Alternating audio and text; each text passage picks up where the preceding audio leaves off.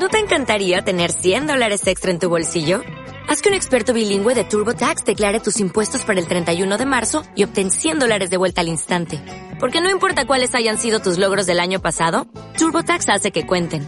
Obtén 100 dólares de vuelta y tus impuestos con 100% de precisión. Solo con Intuit TurboTax. Debes declarar para el 31 de marzo. Crédito solo aplicable al costo de la presentación federal con TurboTax Full Service. Oferta sujeta a cambios o cancelación en cualquier momento cansancio, mis pecados y moldeame a tu modo.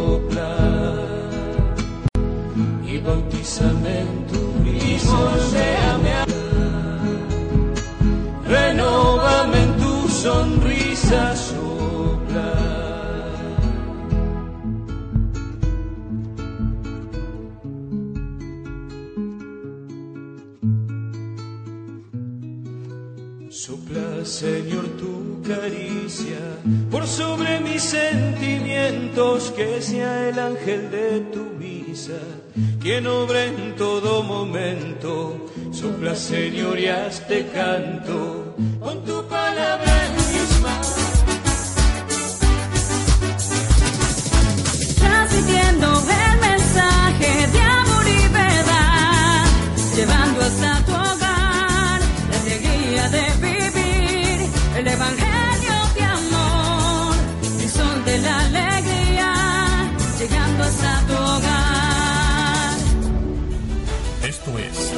eterno su misericordia, por Radio Misión de la Alegría, desde la parroquia Nuestra Señora de Lourdes. Comenzamos, comenzamos,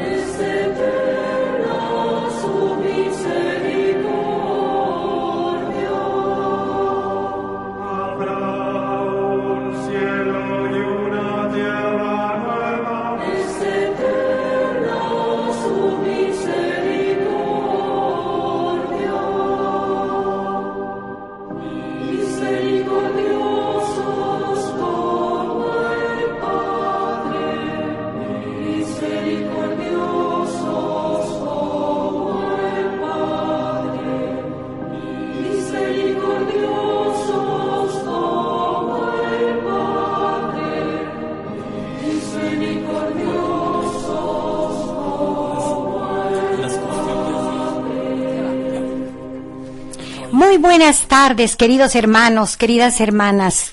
Estamos aquí, puestos, puestos para recibirles. Estamos en Radio Crisol de la Alegría, en su programa Es Eterna su Misericordia, originado desde la parroquia de Lourdes. Déjenme comentarles, hermanitos, esto.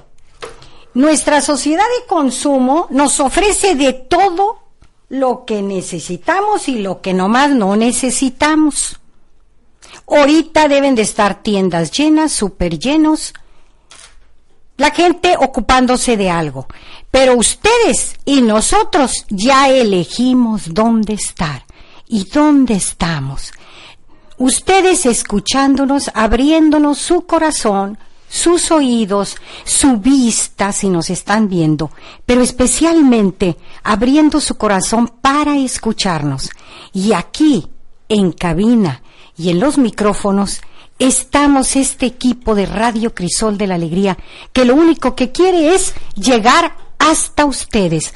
Así que les decimos estos brazos y este corazón de todo el equipo de Radio Crisol está listo para recibirlos ahí va este mensaje y esta hora entre cantos y entre reflexiones que queremos que de veras ustedes los eh, les pues no no no es precisamente la palabra que les sirva sino que juntos reflexionemos en esta misión de Radio Crisol de la Alegría Déjenme decirles esto, esto es importante de cuando en cuando recordárselos.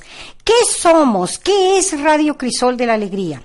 Somos comunidades parroquiales misioneras decididas a transmitir el Evangelio de la Alegría, utilizando las nuevas tecnologías con el propósito de hacer llegar el mensaje de salvación a muchos hermanos en diversos lugares del mundo. Se oye muy ambicioso, pero es cierto. En diversos lugares del mundo de habla hispana, Crisol de la Alegría es un portal de Internet y radio online sin fines de lucro. Así que por eso es que estamos aquí, porque hicimos nuestra la invitación que nos hiciera San Juan Pablo II de feliz memoria y ahora nuestro Papa Francisco de aprovechar los medios de comunicación para extender las buenas nuevas de Jesucristo y la doctrina apostólica de todo a todo el mundo. ¿Quiénes estamos aquí? Pues nos da mucho gusto dar la bienvenida. Nuestra hermanita que nos acompaña generosamente los lunes con su taller, pero a veces también nos ayuda en la locución. Buenas tardes a todos, eh, soy Elsa Valtiera a sus órdenes. Muy bien, y por supuesto tenemos a nuestro párroco. A Romeo Tijerina Flores para servirles. Y allá en los cantos, mi queridísima Olga Treviño. Olguita, bienvenida. Siempre nos dejas mucho con tus cantos. Por supuesto, mis hermanos allá en cabina, un trío encantador que ustedes ya los conocen. Bueno, pero estábamos, queremos de veras que tengan ustedes bien en claro lo que es Radio Crisol. Necesitamos adaptarnos a los tiempos de esta nueva época del ciberespacio, donde la utilización de los medios masivos de comunicación tendrá que pasar necesariamente por la carretera de Internet. Nos estamos oyendo bien modernos, ¿verdad? Pero así es. Necesitamos entrar a esa carrera de Internet adecuándonos a la nueva realidad social de la comunicación en la tarea del anuncio del Evangelio. Él cita, ¿cuál es, qué misión tenemos? ¿Nos dices, por favor? Sí, claro, con mucho gusto. La misión de Crisol de la Alegría en todo el país es la de servir y promover la fe, la esperanza y la caridad cristianas y las enseñanzas formales de la Iglesia conforme la Biblia y el Magisterio, y así facilitar a las diversas organizaciones. Somos un medio digital que busca estar al servicio de nuestras comunidades. Nos sentimos que nos inyecta sangre nueva este proyecto. De veras que sí, ¿verdad? Sí, sí, sí. Todos los que estamos aquí, mis hermanos en cabina, el padre, nos inyecta sangre nueva. Un día de estos nos animamos y les decimos nuestras edades, pero bueno, nomás ahí les dejo al costo que ya pasamos así como de, de 70 y más, y unas de 60 y más, que aquí los tengo. Y estamos en este, en este momento así, en esa carretera del Internet, proyectándonos hasta ustedes, hasta donde estén. Padre Romeo, siempre he tenido esa duda. ¿Cómo es que inició en usted esta inquietud? Bueno, mire, así como hay cosas malas que se van contagiando a otras personas que se vuelven transmisoras, pues así también a las cosas buenas el Evangelio nos va llamando a contagiarnos de ellas y saber entregársela a los demás. Y en una ocasión les decía pues que como una semilla de mostaza, el proyecto nació en un Fomerrey, Fomerrey número uno, con un sacerdote muy inquieto, muy trabajador, infatigable, que es el padre Mario Escalera, y un jovencito que ahorita tenemos la fortuna de tenerlo en cabina, en aquel entonces estaba, y todavía está pollito, tiene 22 años, Miguel, pero era un jovencito y empezó un proyecto comunitario, nada más para su comunidad, se llamaba, si mal no me acuerdo, el padre pescador, ¿sí? Eh, ya hay otra, una, una extensión más que ahorita están en, guardadito haciendo un proyecto muy parroquial, otra parroquia con el, el pescador, algo así se llama. Eh, pero tuvo su origen en el padre pescador, que era el padre Mario Escalera, y es y luego él nos fue contagiando a otra, ya fue progresando su proyecto y de ser nada más de un ámbito parroquial humilde, en aquel entonces se convirtió en un arbusto tan grande que como el grano de mostaza ha sido capaz de albergar en sus ramas a pájaros de todas las especies. Porque ahorita, por ejemplo, gracias a él hay un proyecto de una diócesis que es la de Cuernavaca, Morelos, ya trabaja autónomamente, se llama Crisol de la Alegría en el Internet, es de color azul. Y el proyecto de aquí de Monterrey es el Crisol de la Alegría, eh, pero es de color moradito, violeta, ¿sí? Entonces, se ha ido engrandeciendo en otras diócesis también hay este, este proyecto. Entonces, así es el bien. Así como el mal empieza, parece que no con eh, elementos tan humilditos, pero la semilla del Evangelio así se ha desarrollado eh, con un principio muy humilde en un ámbito parroquial de unas colonias muy populares eh, a la falda del Cerro del Topo Chico y luego se fue extendiendo hasta otras faldas de cerros como del Cerro de la Silla y nosotros aquí en el Cerro de las Mitras, ¿sí? En las falditas. Eh, entonces, ahí tiene su origen en la parroquia Reina de México, en la Fumerrey número uno, Luego yo lo asumí en Fomerrey 116 cuando estuve encargado de esa comunidad y ahí dejé funcionando eh, una estación semejante a la que tenemos aquí. ¿sí? Muy bien. Debemos de practicar la memoria agradecida. Gracias, padre. Mario Escalera. Mario Escalera. Claro que sí. Mario Escalera Villanueva, hasta donde está nuestro agradecimiento. E, está yonqueadito ahorita. Vámonos. pero ya pronto saldrá. le, le, le digo yo que, que Dios le dijo, te me apaciguas tantito. y lo calmó. Es, es muy activo, sí.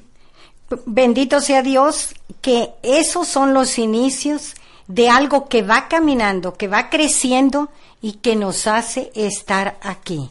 Pero bueno, pues tenemos uno de los iniciadores, Miguelito, pues hasta allá van, con San Juanito y la Vero preciosa que están allá en cabina, muy bien. Gracias, gracias, junto con el Padre Mario y con el Padre Romeo que lo trajo aquí. Felices. Bueno, ya les dimos así un entorno de todo lo que es Radio Crisol de la Alegría. Y como está originado aquí en la parroquia de Lourdes, pues entonces queremos ahorita recordar que acabamos de tener nuestra fiesta patronal. Levanten la mano los que estuvieron en la misa del día 11. Hermosa, Levantamos la hermosa. mano. Hermosa, muy bien. Hermosa, hermosa. hermosa, hermosa. Ahí en casita, mis amores, puede ser que alguien enfermito o que no pudo venir, fue en la tarde, a las seis de la tarde, presidida por don Ramón Calderón, obispo emérito de Linares, pero que él fue párroco de esta comunidad, mucha gente lo conoce. Entonces, eh, eh, sí me gustaría mucho hacer énfasis en una gran cantidad, lleno el templo, los cantos dirigidos por nuestra querida Olguita, Hermosos. hermosos los cantos, Sí.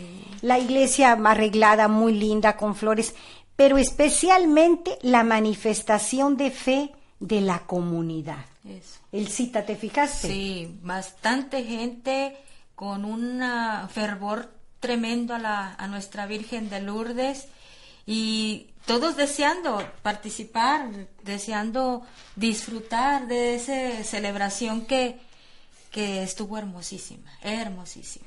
Y, participan, tenemos dos grupos de danzantes, señoras danzantes, que le ponen mucha alegría, colorido a esta celebración. Y ahí donde ven, queremos ahorita extenderla, porque probablemente nos estén escuchando de otros lugares que no están cercanos a la parroquia. Vengan aquí con la Virgen de Lourdes. Afuera, ¿quién no conoce? Pero bueno, si no lo conocen, vengan a conocerlo. Tenemos una gruta, Una gruta. a semejanza de allá donde tú has estado, el cita. sí, sí. Entonces, hay una gruta, vengan a visitarla. De veras, es la Virgen de Lourdes patrona de...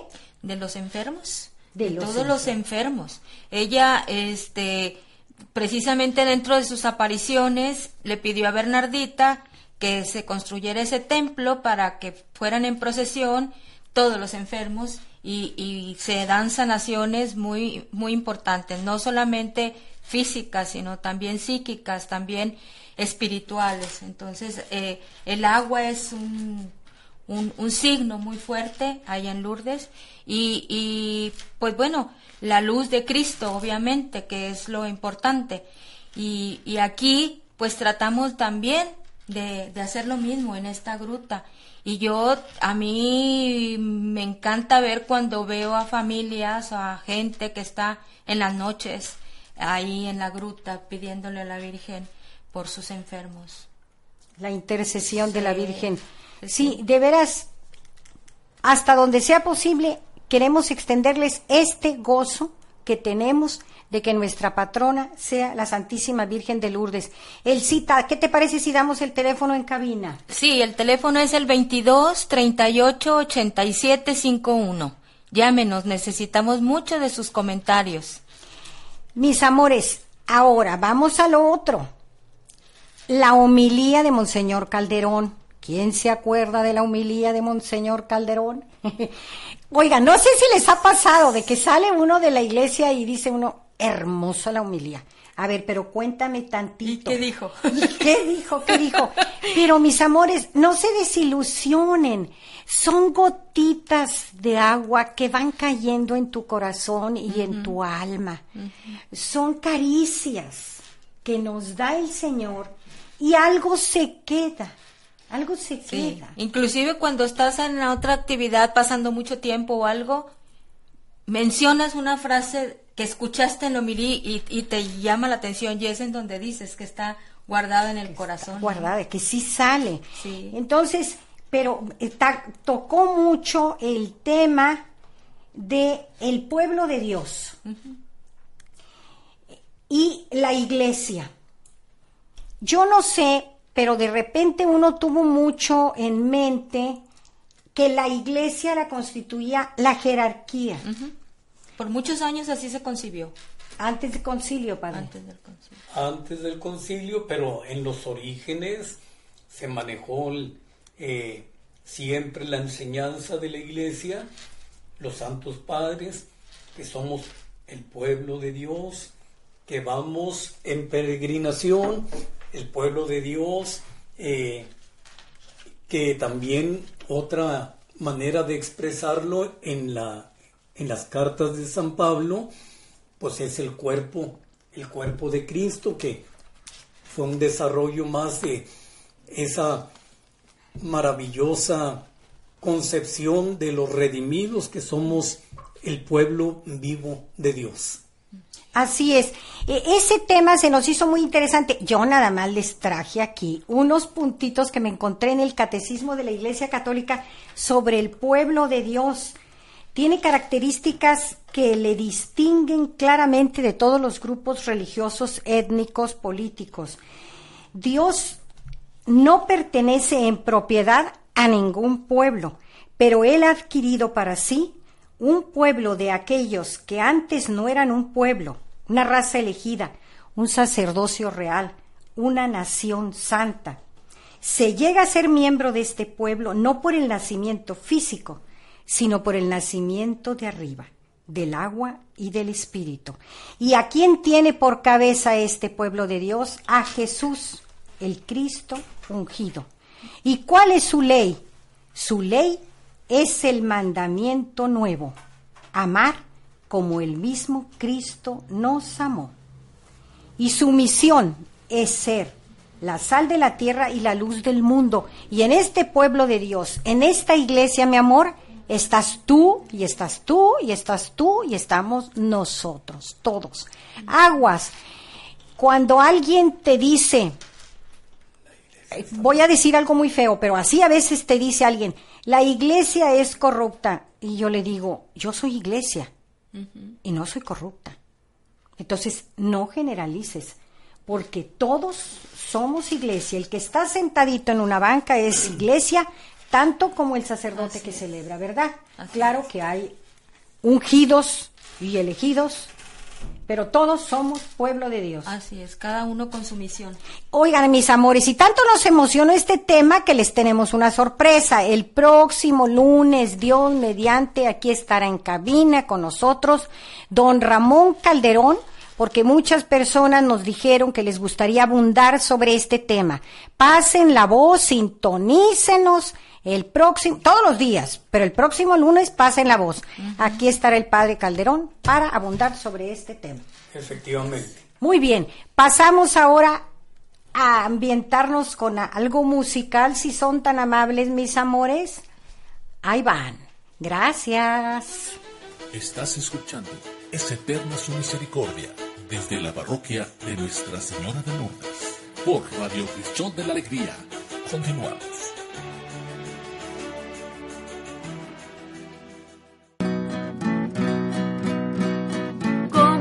Pueblo de Dios. Vamos a darnos la paz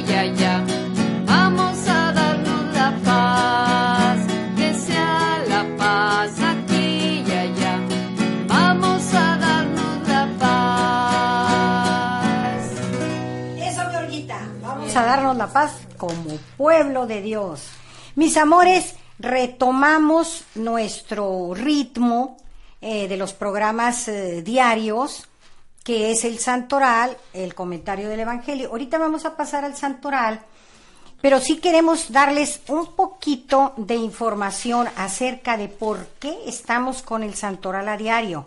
La iglesia movida por el Espíritu Santo es viva y operante en todo momento de la historia de la salvación, en nuestros tiempos y en el futuro, porque es la misma y única que Jesucristo fundó y que seguirá siendo por la sencilla razón de que ayer como hoy Jesucristo es el mismo y lo será siempre. Esta es precisamente la maravilla del misterio de nuestra salvación siempre viejo y siempre nuevo. Pero mientras las condiciones humanas han cambiado, cambian y cambiarán, los valores fundamentales no pueden cambiar. O para decirlo en forma más concreta, la santidad es como el mismo Cristo. Ayer como hoy es igual y lo será siempre. Amor a Dios sobre todas las cosas y amor al prójimo como a nosotros mismos. Él cita cambia el concepto de santidad? El concepto de santidad no puede variar. Aquellos a quienes veneramos como santos, ya sean mártires en iglesia primitiva o a lo largo de la historia, o santos confesores en medio del caos de la Edad Media, en la época renacentista, igual que en los tiempos modernos, siempre presentan todos ellos un dominador común, y es que fueron hombres y mujeres que lograron amar a Dios sobre todas las cosas y a su prójimo como a sí mismo, aun a costa de su propia vida. En el momento en que vivieron en medio de las lacras y cualidades de su época, el ejercicio de las, de las demás virtudes es una consecuencia de su entrega total a Dios y al prójimo. También ayer como hoy hubo intrigas políticas de todo género, intereses particulares en lo civil y en lo eclesiástico, guerras, secuestros, opresión, colonialismo, explotación de los pobres y los débiles, asesinatos masivos, depredación y para no continuar con una polija eh, de enumeración, las mismas eh, calamidades que nos aquejan el día de hoy aumentadas, por supuesto, por progresos de, y dudosa civilización. Tal vez si nuestros antepasados pudieran contemplar el panorama que ofrece nuestro presente, quedarían profundamente escandalizados de nuestras actitudes. Nunca, como ahora, se habla de amor y de paz, de respeto al derecho ajeno, de búsqueda de Dios y, sin embargo, al leer los diarios, nos encontramos siempre con noticias de guerras, asesinatos, secuestros, o sea, todo lo contrario de lo que expresa una búsqueda de Dios. Amor y paz entre los seres humanos. A pesar de todos los problemas que presenta nuestra época, hay y habrá siempre hombres y mujeres santos en la iglesia de Dios. Y el cita ahorita nos va a presentar un santo que probablemente nunca lo hubiéramos escuchado pero él vivió el Evangelio a toda su plenitud. Escuchemos. El sí, el santoral de hoy, 13 de febrero del 2017, es San Castor de Aquitania, presbítero y eremita. El país es de Alemania y su canonización fue culto local. En Carden, cerca de Mosa, en el territorio de Treviris, San Castor de Aquitania, presbítero y eremita, nació en un lugar desconocido que suele identificar como Aquitania o Bélgica en el siglo IV. Realizados los estudios literarios, abandonó su patria y se retiró a Treveris, a la escuela del obispo San Máximo, y lo promovió primero al diaconado y más tarde al presbiterado. Pero se hacía cada vez más fuerte en él el deseo de una vida en soledad, por lo que se retiró a Cardén, en la ribera izquierda de Mosela, donde formó una comunidad de discípulos y obró algunos milagros. Parece que murió ahí mismo un 13 de febrero, día en que se celebra su fiesta, o sea, en el día de hoy. El 11 de noviembre del 836, el arzobispo de Trevis trasladó el cuerpo de Castor a Coblanza, a Coblenza, a un monasterio edificado por el propio santo. El día siguiente consagró la iglesia en su honor, y ahí colocó sus restos, que el 19 de noviembre fueron honrados por el emperador Luis el Piadoso. Muy bien, precisamente ahí entra para decirles con todo respeto, con mucho amor, recordamos a esas personas que vivieron a plenitud la palabra del Señor. Y bueno, seguimos precisamente con el Evangelio, si nos hace favor, Padre. ¿Cómo no?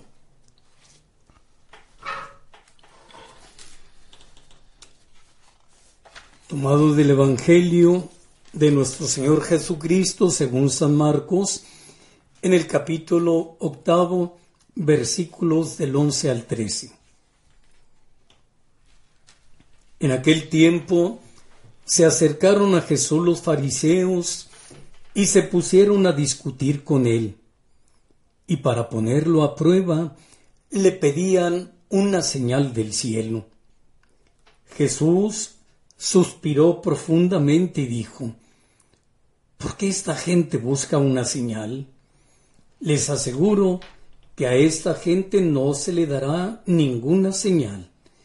Entonces los dejó, se embarcó de nuevo y se fue a la otra orilla. Palabra del Señor. Gloria a ti, Señor Jesús. Bueno, pues como que es una nota característica que los encargados, los conocedores de la escritura, los encargados de la conducción del pueblo, fueron los más reticentes y resistentes al anuncio del Evangelio. Y no obstante que Jesucristo daba pruebas inequívocas de que en él se cumplían las escrituras y todas las expectativas del pueblo de Dios. Sin embargo, los que estaban encargados de la enseñanza y la religiosidad del pueblo no quisieron descubrir lo evidente y los signos inequívocos que primero como palabra de Dios hecho hombre anunciaba Jesús mismo con su persona, con la enseñanza, con estarse remitiendo constantemente a las escrituras que hablaban de él.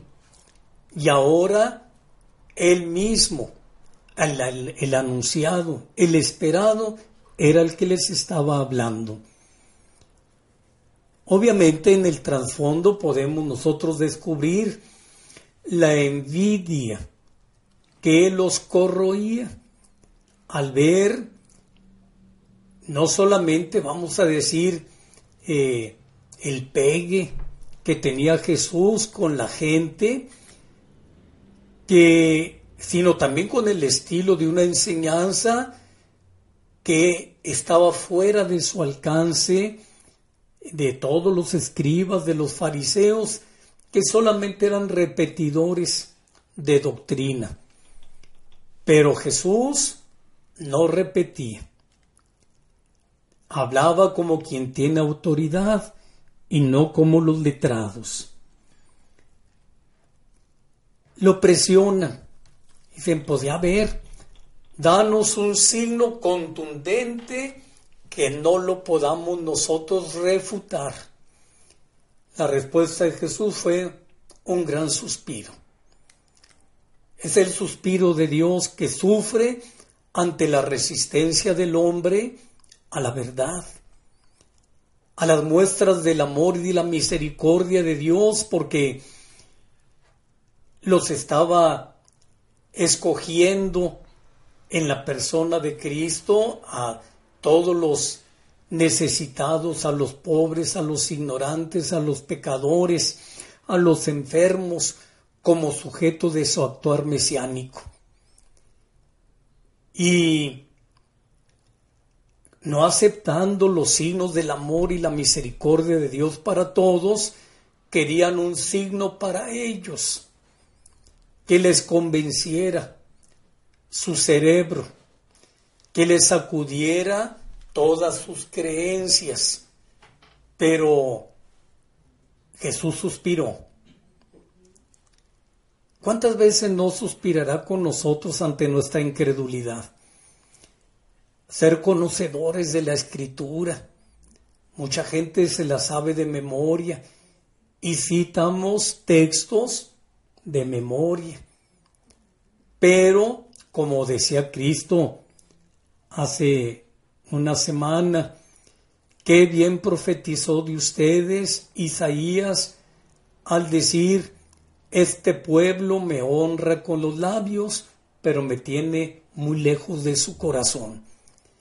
No basta tener conocimientos. Hay que, hay que bajarlos al corazón como una experiencia del amor que Dios nos tiene. Porque esta gente busca una señal.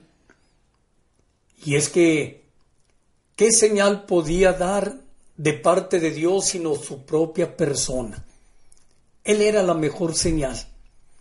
Y no fue reconocido y no fue aceptado como la señal en la que Dios nos estaba diciendo cuánto nos amaba, cuánto nos ama y nos seguirá amando porque Cristo vive, Cristo está presente.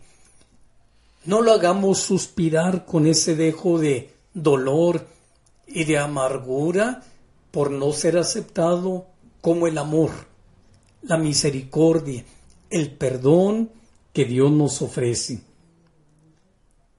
Y como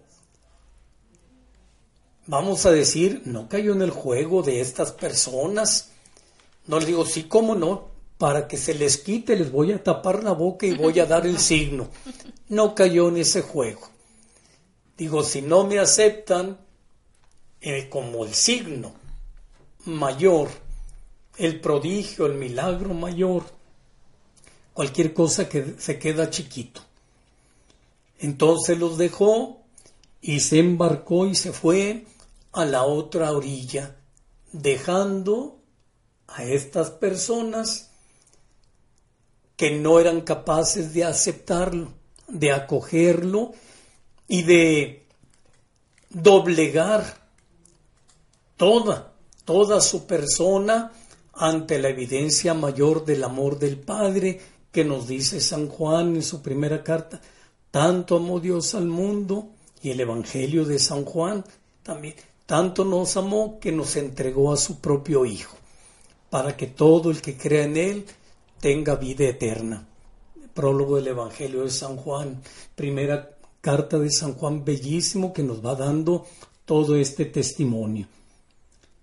Que no lo veamos en la otra orilla, sino lo hagamos permanecer en nuestra orilla que cada quien va a tener su orilla y se va a convertir en una orilla común, pero no en la de enfrente, donde nosotros estemos alejados de aquel que se hizo cercano a todos nosotros.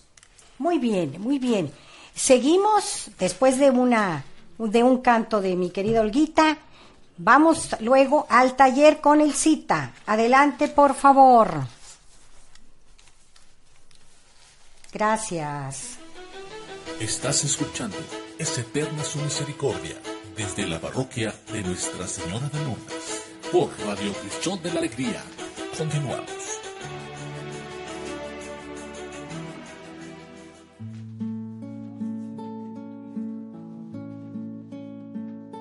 Suavemente te vas metiendo en mi vida, vas seduciendo a mi alma, das todo un giro de amor.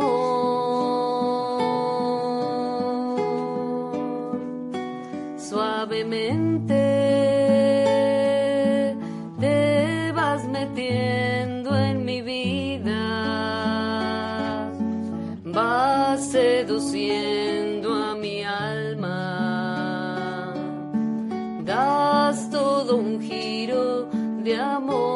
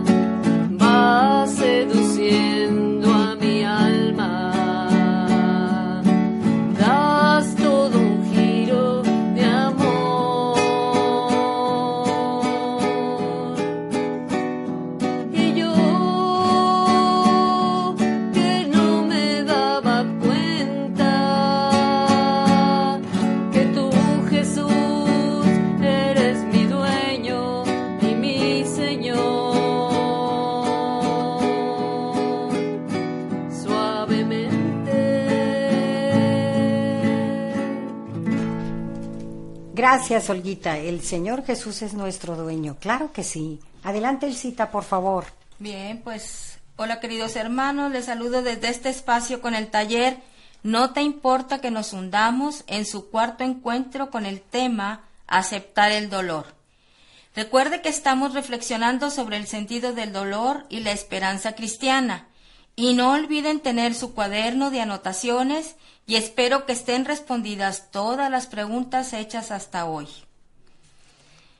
Cuando el dolor hace su aparición en la vida y las personas deciden aceptarlo, recorremos un proceso con etapas muy marcadas que expresan los momentos que atraviesa nuestro corazón humano para integrarlo y asumirlo.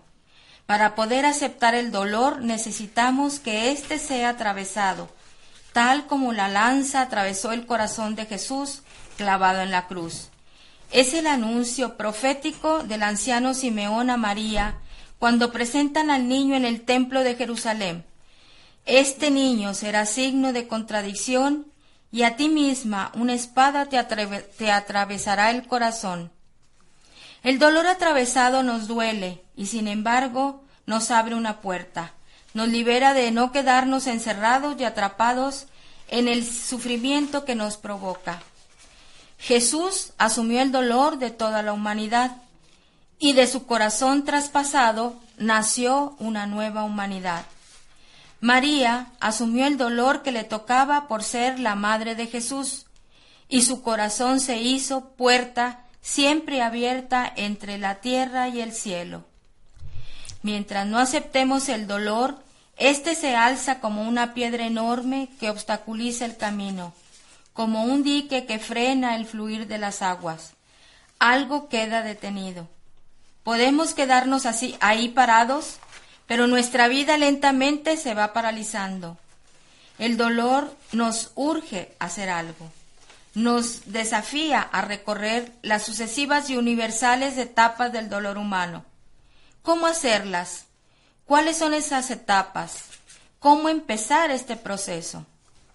El recorrerlo no es fácil, y más cuando por primera vez lo hacemos es aconsejable buscar a un experto o conocedor, ya sea porque lo ha recorrido varias veces o porque conoce muy bien de esto y nos puede guiar. Una primera etapa es la negación.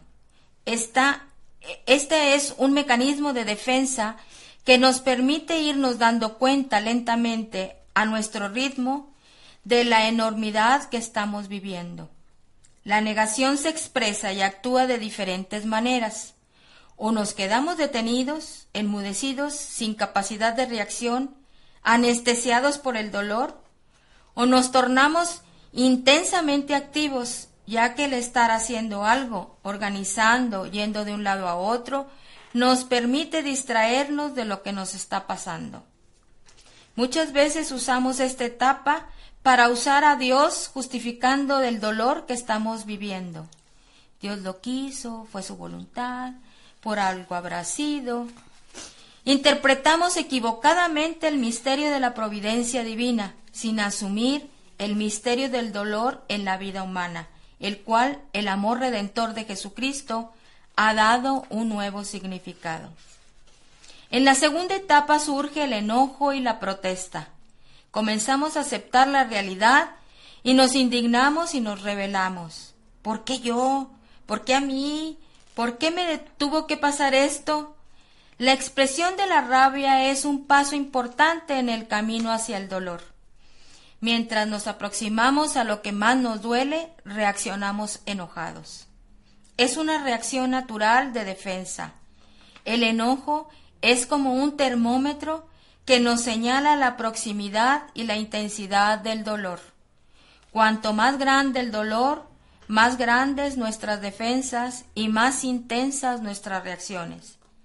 Por eso, cuando algo nos enoja, es sabio desviar la mirada de lo que nos provoca el enojo y preguntarnos acerca de lo que nos duele. El dolor está detrás del enojo. Defendido, arrinconado, y nos da mucho miedo avanzar hacia ahí. Es el miedo natural, inconsciente, a sufrir, a ser aniquilado por tanto dolor. El enojo nos lleva a prestar, a protestar y a reclamar. Cuando el enojo se vuelve contra nosotros mismos, surge la culpa. Yo merecía esto que me pasó. Yo tuve la culpa. Dios me castigó. En estos momentos lo que menos necesitamos es escuchar de otros la frase que nos proponen a resignarnos ante el dolor sin haberlo asumido. Dios sabe, por algo será, algo habrá hecho. Hay que aceptar su voluntad. Son frases que nos revelan. Nos negamos a aceptar que un Dios bueno pueda querer algo así. Es una etapa muy difícil de atravesar sin Dios. Las personas que nos aman y acompañan en estos momentos pueden convertirse en testigos silenciosos del amor. Dios es infinitamente bueno y todas sus obras son buenas. Él no es de ninguna manera ni directa ni indirectamente la causa del mal moral. Dios no quiere tampoco la muerte temprana de un niño. Dios no provoca las enfermedades, ni desata las tempestades. Estas son consecuencias de nuestro propio desorden provocado por el pecado. Él está con nosotros y sufre junto con nosotros. Si nos quedamos detenidos en esta etapa, seremos quejosos eternos y envejeceremos gruñendo sin aprender a vivir por no haber dejado que el dolor siguiera su curso. Si nos aprendemos a desahogarnos, dirigiremos esa rabia e insatisfacción contra nosotros mismos y contra todos los que nos rodean. Después aparece la etapa de la negación, negociación, perdón, en la que yo me avengo a mirar el dolor, pero pongo condiciones para aceptarlo, como queriendo intercambiar favores con el Señor, con la vida o las demás personas. Es como decir, yo acepto mi dolor siempre y cuando los demás me quieran mucho, que mi marido o esposa se ocupen de mí, que no me falte nada, que no me pase nada más que me haga sufrir, que de ahora en adelante sea muy feliz mucho más feliz que todos. Como si alguien tuviera que pagar o darme algo para que yo pueda aceptar lo que me pasó. Como si fuera un acto de justicia, que la vida me recompense por tanto dolor sufrido. Como si los otros estuvieran en deuda conmigo por todo lo que tuve que pasar. Después viene la etapa de la depresión y la tristeza. La persona se siente en un callejón sin salida, yo de esto no voy a salir más. Nunca se me va a pasar más. Nunca voy a poder estar alegre. La vida no tiene sentido. Ya nunca nada va a ser como antes. Y la culpa sigue royendo dentro de la persona, impidiéndole disfrutar, divertirse, reír, vivir. Esta etapa da mucho miedo a nosotros mismos porque sentimos una angustia y tristeza de muerte y tememos caer en una honda depresión. Y lo que nos quieren y rodean, que preocupados intentan hacer todo lo posible por ayudarnos a salir de esta etapa. Y es muy difícil transitar esta etapa sin que nos ayude y quien amorosamente nos haga vencer la angustia y el miedo abismal de la tristeza. Cuando nos ayuda, cree, cuando nos ayuda a creer y volver a escuchar a Jesús que frente a la tormenta y el miedo nos dice, soy yo, no temas, ten valor. Finalmente llega la aceptación. En esta última etapa vamos aceptando lo que nos pasó o nos está pasando. Podemos mirar el dolor, llamarlo por su nombre, reconciliarnos, integrarlo a nuestra historia, asumirlo, abrazarlo. Ya puedo decir así fue. Esto sucedió así. Ya me dejé atravesar. Ahora lo puedo aceptar. Es el momento en que nos decidimos a mirar de frente lo que nos duele, sin negarlo, sin ocultarlo. Comenzamos a recobrar ganas de vivir. Empezamos a alegrarnos de las cosas pequeñas y recuperamos el gusto por lo cotidiano. Puedo decir que aprendí a vivir y el dolor fue mi escuela podemos tomar distancia y descubrir lo que el dolor ha hecho en nuestra historia. Y de alguna manera nos sentimos agradecidos y aunque el dolor sigue, Doliendo, ya no hay sufrimiento y así sumar el dolor de la experiencia del amor y de la felicidad. Y escribo en mi cuaderno cómo he atravesado los diferentes dolores a lo largo de mi vida, cómo he vivido la etapa de la negación, cómo la etapa del enojo o la protesta, cómo he vivido la etapa de depresión y la tristeza, cuál fue mi sostén en este tiempo. Me presento ante el Señor con el dolor que estoy viviendo en este momento. Escribo una oración poniendo en palabras mis sentimientos, miedos, enojos, tristeza o depresión. Reclamamos y agradecemos y gracias, mis queridos amigos. Hasta la próxima semana. Dios los bendiga. Gracias, Elcita. Y aprovechamos para mandar saludos a todos nuestros hermanos que están hospitalizados, llevando ahí su dolor con mucha fe. Saludos. ¿Quién tenemos por ahí? Yo tengo Norma González de Harlingen, Aarón Gutiérrez, Leti Morales. Sorpresa. Tengo aquí dos familiares. Silvia Torres de Murillo y Regina María Murillo. Besos, hija y nieta. Jessica Costa, Consuelo González, Mari Uresti, Berta de, de Yanira, Pamela, Pamela Arqueta. Ella saluda desde muy lejos, ¿verdad, padre? Sí, desde California, Estados Unidos. Y nos dice gracias por compartirnos su historia. Saludos, Padre Romeo. Bendiciones a todos los que contribuyen en esta misión. Abrazos. Excelente. Alejandra Pérez, San Juanita López, Sergio Rodríguez. El cita, ¿tienes alguien más? No, ya, ah, ahí va. Ah, aquí está, aquí está. Eh, a Jessica Costa, verlos y escucharlos es motivo de alegría. Un abrazo, Banje. También Berta Denira manda saludos cariñosos y desde controles mandan felicitar a Miguel Ramos porque pues es junto con el padre Mario iniciador de esa, en esa semillita de mostaza, de esa gran obra que ha trascendido.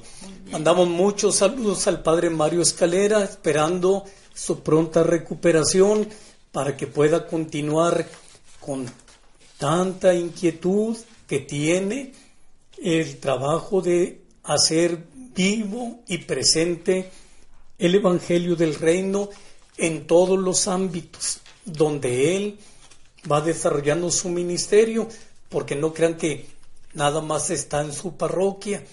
El obispo lo ve tan, tan pleno, tan completo, que le ha dado muchas, muchas este, ocupaciones, mucha chamba muy importante en nuestra diócesis. Saludos, Padre Mario, y gracias por contagiarnos esta inquietud de llevar la luz del Evangelio a través de estos eh, medios de comunicación social masiva que llega hasta rincones que no nos imaginamos. Eh, llegó el tiempo de despedirnos. Sí, muchas gracias por estarnos sintonizando. Acuérdense mañana todos los días y nos despedimos con el canto maravilloso de Olguita. Adelante. Hasta luego. Señor.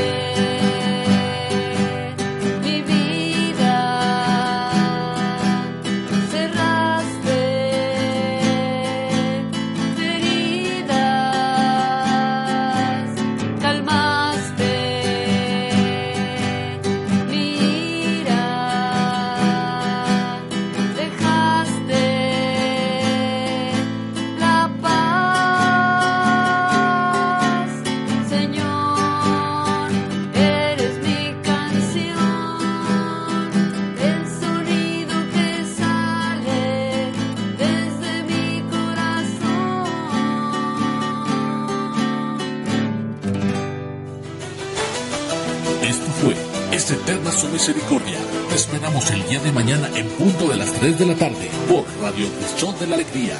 Desde la parroquia Nuestra Señora de Lourdes. Te esperamos.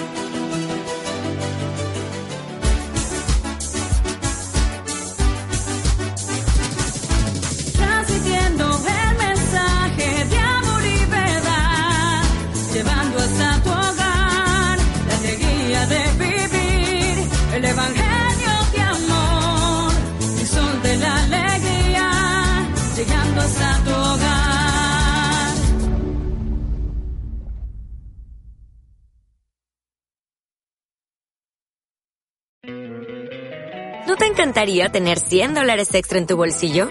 Haz que un experto bilingüe de TurboTax declare tus impuestos para el 31 de marzo y obtén 100 dólares de vuelta al instante.